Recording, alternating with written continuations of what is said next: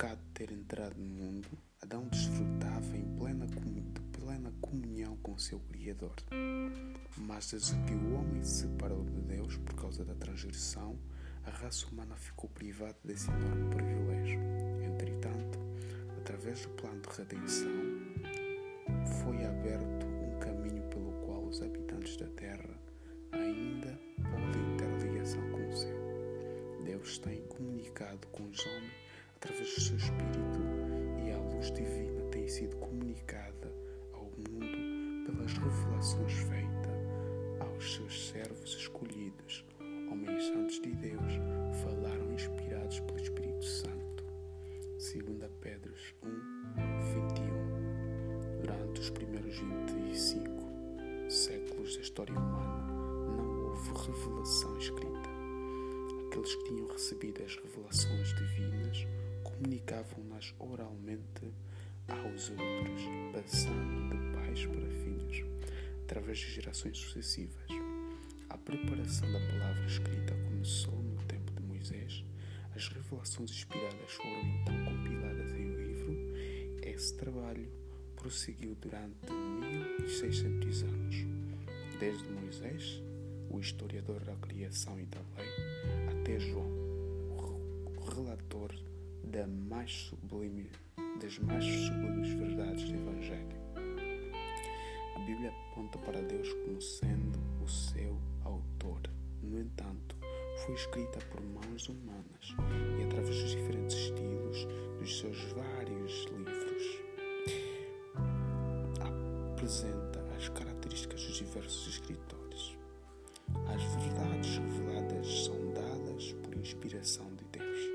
2 Timóteo 3, versículo 16. Mas são expressas em palavras de homens. O ser infinito, por meio do seu Espírito Santo, lançou luz sobre a mente e o coração dos seus servos, deu sonhos e visões, símbolos e figuras e aqueles a quem a verdade foi revelada dessa forma concretizaram os pensamentos e a linguagem humana. Excluindo os mandamentos de Deus, foram pronunciados pelo próprio Deus e escritos pela sua própria mão, são, portanto, a redação divina e não humana. Mas a Escritura Sagrada, com as suas verdades divinas, é expressa em linguagem de homens e apresenta uma união do divino com o humano. Existe uma união semelhante natureza de Cristo, que era filho de Deus e filho do homem. Isto também é verdade em relação à Escritura, como foi em relação a Cristo, o que, que o Verbo se fez carne e habitou entre nós. João 14. Escrito em épocas diferentes por homem de origens e posições diversas variando entre si quanto à sua capacidade intelectual e espiritual, os livros da Bíblia oferecem um grande contraste de estilos, bem como uma grande variedade na natureza dos assuntos apresentados. Os diversos escritores usam diferentes formas de expressão Frequentemente a mesma verdade é apresentada com mais pormenor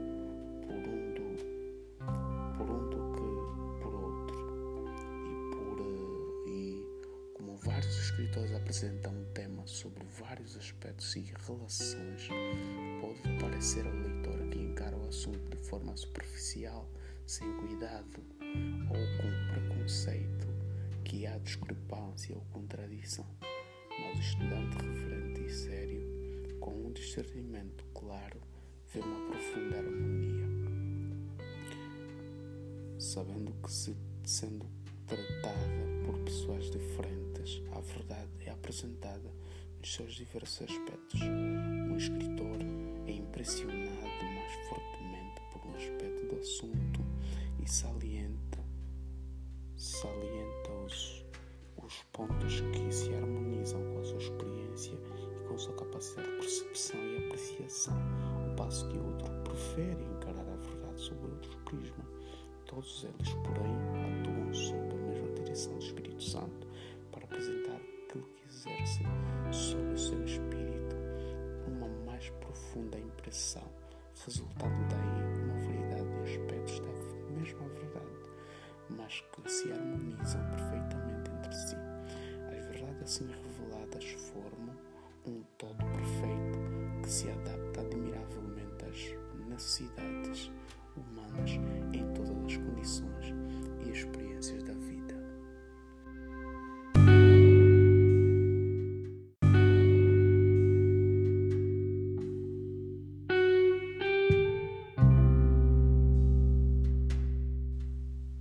grande conflito.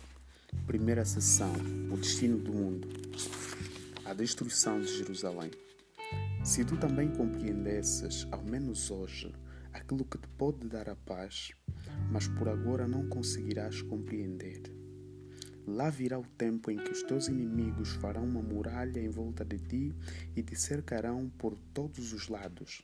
Hão de deitar-te por terra e matar os teus habitantes, e não deixarão em ti uma pedra sobre outra, porque não recebestes o tempo em que Deus não reconheceste o tempo em que Deus te veio salvar. Lucas 19, 42, 44. No cimo do Monte das Oliveiras, Jesus olhava sobre Jerusalém. O cenário que se estendia diante dele era belo e calmo. Era a altura da Páscoa. Vindos de todas as terras, os filhos de Jacó tinham se reunido ali para celebrar a grande festa nacional no meio dos jardins, vinhas, encostas relevadas, cheias com tendas de peregrinos. Erguiam-se as, as colinas dispostas em socalcos, os imponentes palácios e as maciças muralhas da capital de Israel. A filha de Sião, a filha de Sião parecia dizer orgulhosamente: Estou sentada como rainha não verei o choro. Sendo formosa então e julgando-se tão segura do favor do céu como quando, séculos antes, o rei trovador cantou: Sião, o mais belo dos montes, a alegria de toda a terra, é a verdadeira montanha de Deus. Salmos 48, versículo 2. Bem vista estava, bem à vista estavam os grandiosos edifícios do templo.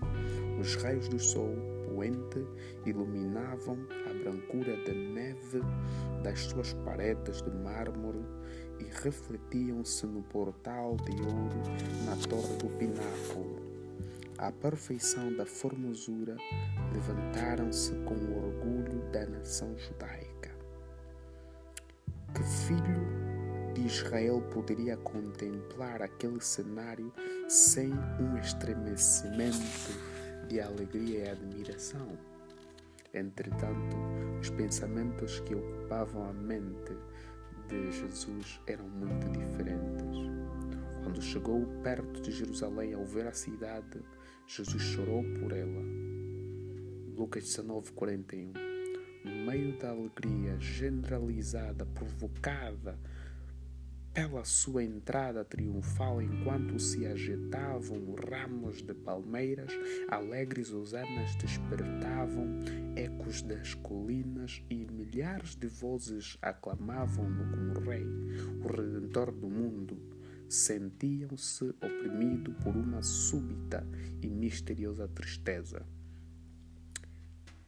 Ele, o Filho de Deus, o prometido de Israel, cujo poder tinha vencido a morte e chamara do túmulo dos seus cativos, chorava. Isto não era causado por uma mágoa normal. Eram lágrimas de uma agonia intensa e irreprimível. As lágrimas não eram por si mesmo, embora soubesse perfeitamente para onde os seus passos o levariam. Diante dele estava o Getsemane o cenário da sua próxima agonia. Estava também a visível, a porta das ovelhas, através do qual, durante séculos, tinham sido conduzidas as vítimas para o sacrifício e que deveria abrir-se para ele quando fosse como um cordeiro levado ao matadouro. Isaías 53, 7. não muito distante estava o Calvário, o local da crucifixão. Sobre o caminho que Cristo em breve deveria percorrer, caíram o horror de grandes trevas quando ele apresentasse a sua alma como uma oferta pelo pecado. Contudo, não era a antevisão destas cenas que lançavam sobre ele aquela sombra. Nessa hora de alegria, nenhum sinal da sua própria angústia sobre-humana perturbava aquele espírito abnegado. Chorava pela sorte de milhares de habitantes de Jerusalém por causa da cegueira e impenitência daqueles que ele tinha vindo abençoar e salvar.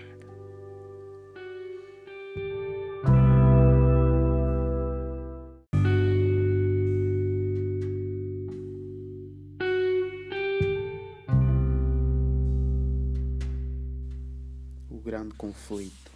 Primeira sessão: O destino do mundo. A destruição de Jerusalém.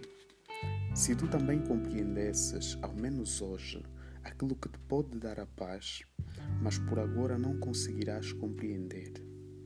Lá virá o tempo em que os teus inimigos farão uma muralha em volta de ti e te cercarão por todos os lados.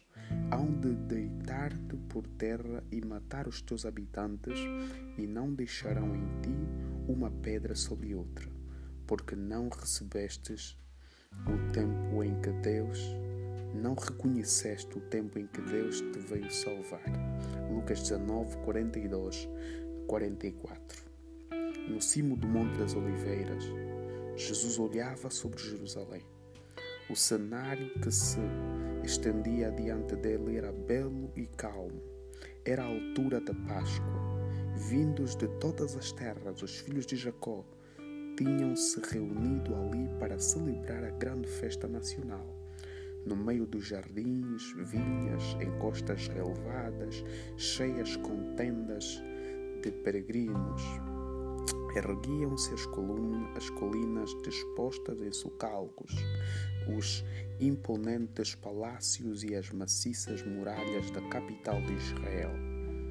A filha de Sião, a filha de Sião parecia dizer orgulhosamente: Estou sentada como rainha não verei o choro. Sendo formosa então e julgando-se tão segura do favor do céu como quando, séculos antes, o rei trovador cantou: Sião, o mais belo dos montes, a alegria de toda a terra, é a verdadeira montanha de Deus. Salmos 48, versículo 2. Bem vista estava, bem à vista estavam os grandiosos edifícios do templo. Os raios do sol poente iluminavam a brancura da neve das suas paredes de mármore e refletiam-se no portal de ouro na torre do pináculo. A perfeição da formosura levantaram-se com o orgulho da nação judaica. Que filho de Israel poderia contemplar aquele cenário sem um estremecimento de alegria e admiração.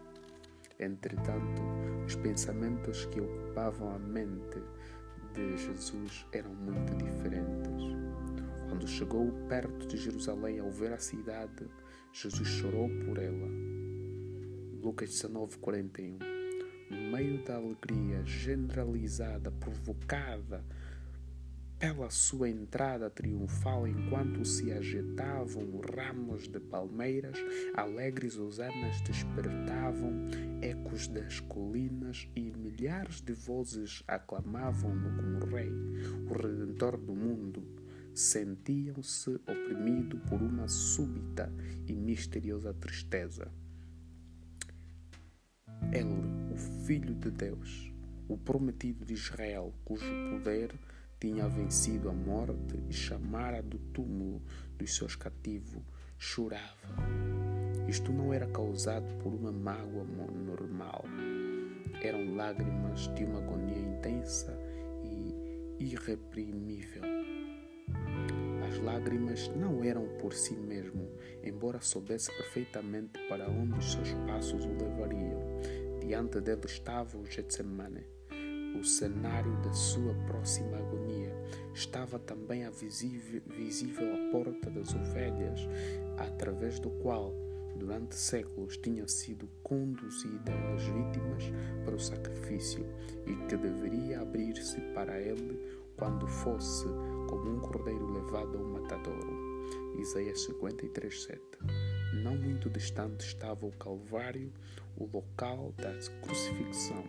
Sobre o caminho que Cristo em breve deveria percorrer, caíram o horror de grandes trevas quando ele apresentasse a sua alma como uma oferta pelo pecado. Contudo, não era a antevisão destas cenas que lançavam sobre ele aquela sombra Nessa hora de alegria, nenhum sinal da sua própria angústia sobre-humana perturbava aquele espírito abnegado. Chorava pela sorte de milhares de habitantes de Jerusalém por causa da cegueira e impenitência daqueles que ele tinha vindo abençoar e salvar.